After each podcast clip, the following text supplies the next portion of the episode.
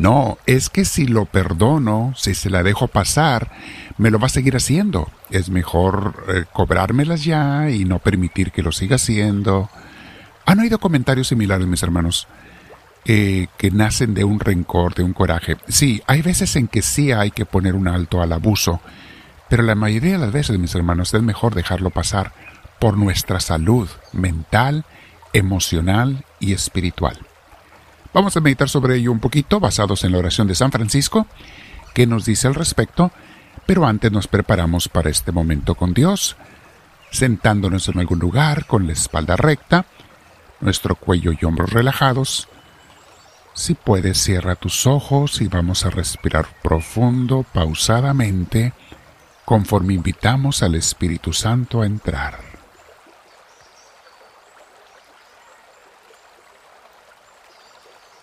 Dile Espíritu Divino, yo te recibo, ven a mí te lo pido, no te merezco, pero te necesito, y tú en tu amor infinito te ofreces, aunque no te merezcamos, te ofreces para que te recibamos. Gracias Espíritu Divino, bendito seas Señor Dios mío. Muy bien, mis hermanos, vamos a meditar hoy sobre el tema que se llama Que donde haya ofensa siempre yo perdón. Esa tercera frase hermosísima de la oración que conocemos como oración de San Francisco. ¿Qué significa sembrar perdón? Obviamente, no nada más en otras personas, también en mí. En mí y en otros sembrar el perdón de Dios. Porque todos alguna vez nos sentimos ofendidos por los comentarios de otra persona, o por su actitud, o por su desprecio, o por su indiferencia, es parte de la vida y es una realidad el que todos con nuestras imperfecciones somos como cadillos, esas chancaquillas, como le llaman en tu tierra, esas bolitas que se dan en plantas con muchas espinas alrededor, espinas filosas que nos hacen lastimar cuando nos espinan otros con sus defectos. Pero a veces se nos olvida que nosotros tenemos igualmente espinas que los demás y los lastimamos con nuestros defectos. ¿Y a quién lastimamos más? A la gente con la que convivimos porque es con la que estamos más cerca. Cuando alguien está lejos no tienes oportunidad de espinarlo con tus defectos, pero si alguien se acerca a tu vida, comienza a ser tu esposo, tu esposa, es tu hijo, tu hija, es tu amigo íntimo de repente, eh, es un familiar, empezamos a lastimarnos unos a otros. La buena noticia es que con el correr de los años, si perseveramos en el amor, en la unión, esas espinas se van afilando, se van desgastando, se van limando, se van acabando. Ayuda mucho, mis hermanos, perseverar en el amor y el perdón, y con el tiempo es menos y menos lo que nos lastimamos, si hay buena intención siempre. Muy bien. El autor de la oración de San Francisco pone esta frase como la tercera en su oración que dice, que donde haya ofensa, ponga yo perdón, o siempre yo perdón. Es lo mismo. Porque sin duda alguna, nos vamos a encontrar seguido con personas que se sienten ofendidas por otros. Es allí donde con la gracia de Dios y nuestras palabras cristianas debemos sembrar sanación, alivio y perdón. Es parte de nuestro actuar cristiano. Más por el bien del que perdona que por el perdonado, pero en beneficio de los dos y para ser mejores cristianos. Ahora, debemos saber que no siempre que me siento ofendido tengo razón. No todo mundo que se hace el ofendido tiene razón.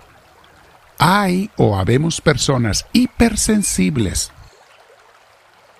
o que traemos traumas del pasado, que ante cualquier palabra o expresión encontramos ofensa aun cuando no la hay, aun cuando el otro ni siquiera pensaba ofender con su actitud o falta de saludo o palabra, pero somos hipersensibles por traumas del pasado.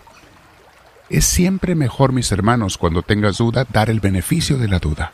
No juzgues, no, no, no, mejor pensar, si tienes duda, di mejor no.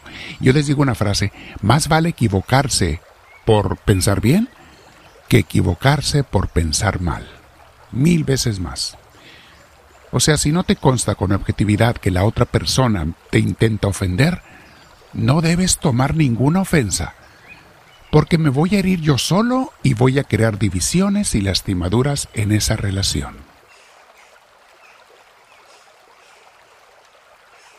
y aun cuando la otra persona sí hubo, sí tuvo intención de ofenderme, es mejor ignorar que sufrir. Voy a repetir esa frase. Es mejor ignorar que sufrir. Recuerda las palabras de aquel sabio.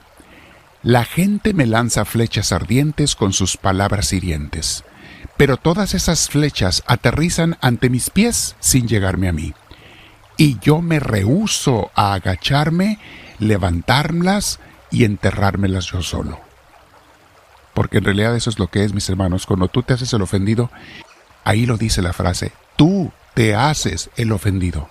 No es que el otro te ofendió, es que tú te hiciste el ofendido con lo que el otro dijo aunque haya sido su intención de ofender, tú tienes que cooperar, tienes que agacharte, levantar la flecha de su palabra y enterrártela tú solo. Tienes que cooperar para ser ofendido. Y eso es lo que hacemos muy seguido, mis hermanos, porque así nos han programado. Así nos han enseñado a sernos los ofendidos por lo que nos dicen. Les he contado en uno de mis testimonios que de niño una vez alguien me insultó, estaba yo con esas palabras muy ofensivas, maldiciones que yo no conocía se acordó de mi mamá. Los que somos mexicanos saben de qué estoy hablando. Y yo no entendí qué me estaba diciendo porque nunca había oído esa expresión. Entonces no le hice caso, seguí jugando. Fue, nos golpeamos en el juego accidentalmente, me dijo eso, etc. Pero otro compañero rápido vino a explicarme, a hacerme el favor, entre comillas, de decirme y me dijo, ¿por qué no lo golpeas? Y le dije yo, ¿por qué? Por lo que te dijo, ¿Qué me dijo? Pues esto. ¿Y eso qué significa? Pues ya me explicó. Y me dijo, cuando alguien te diga esas palabras, tienes que darle un golpe inmediatamente en la nariz. Bueno, aprendí la lección y de ahí en adelante fui muy bien programado para el mal y por un tiempo estaba haciendo eso, pelearme cada vez que alguien usara esas palabras. Mis hermanos, pura programación para hacernos los ofendidos. Acuérdate que las palabras no sacan sangre, ni tampoco lastiman a quien no las oye o a quien las ignora. El perdonar es una acción de amor, mis hermanos, porque es tener compasión del otro que nos ofendió. Mira como dice Jesús en Mateo 5:7. Dichosos los compasivos, porque Dios tendrá compasión de ellos. Y otra cosa que debo entender es que la ofensa es un ataque al ego. Si soy de verdad humilde y no tengo ego, nadie me puede ofender, porque nadie puede tumbar al que está en el suelo. Medita Marcos 11:25. Y cuando ustedes estén orando, dice Jesús, perdonen lo que tengan contra otro, para que también su Padre que está en el cielo les perdone a ustedes sus pecados. Mateo 18, 21 y 22. Entonces Pedro fue con Jesús y le preguntó, Señor, ¿cuántas veces deberé perdonar a mi hermano si me hace algo malo? ¿Hasta siete? Siete era el número simbólico de muchos, de muchísimos, como nosotros decimos mil, ellos decían hasta siete. Jesús le contestó, no Pedro, no te digo hasta siete veces, sino hasta setenta veces siete.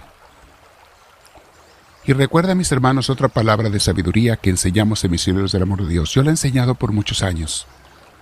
Solo tiene que perdonar el que ha juzgado.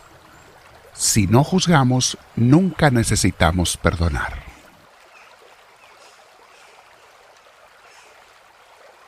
En las clases de espiritualidad avanzada en Misioneros del Amor de Dios les explico una cosa, que es toda una clase larga.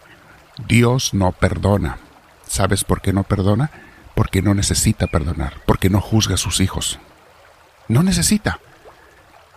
Dios no condena. Uno se condena solo. Si hay mucha gente que se va al infierno, pero Dios no manda a nadie al infierno, entiendan esto, Dios no manda a nadie, se queda llorando cuando un hijo decide irse al infierno, como el padre del hijo pródigo, se quedó llorando. Vamos a meditar el día de hoy. Señor, ¿soy un sembrador de la, del perdón en mí y en otros? ¿Hago lo que esta hermosísima oración dice?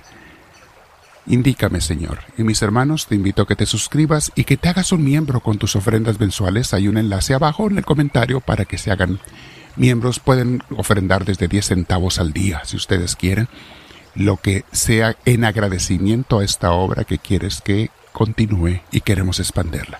Quédate con Dios y dile, háblame Señor, que tu siervo te escucha.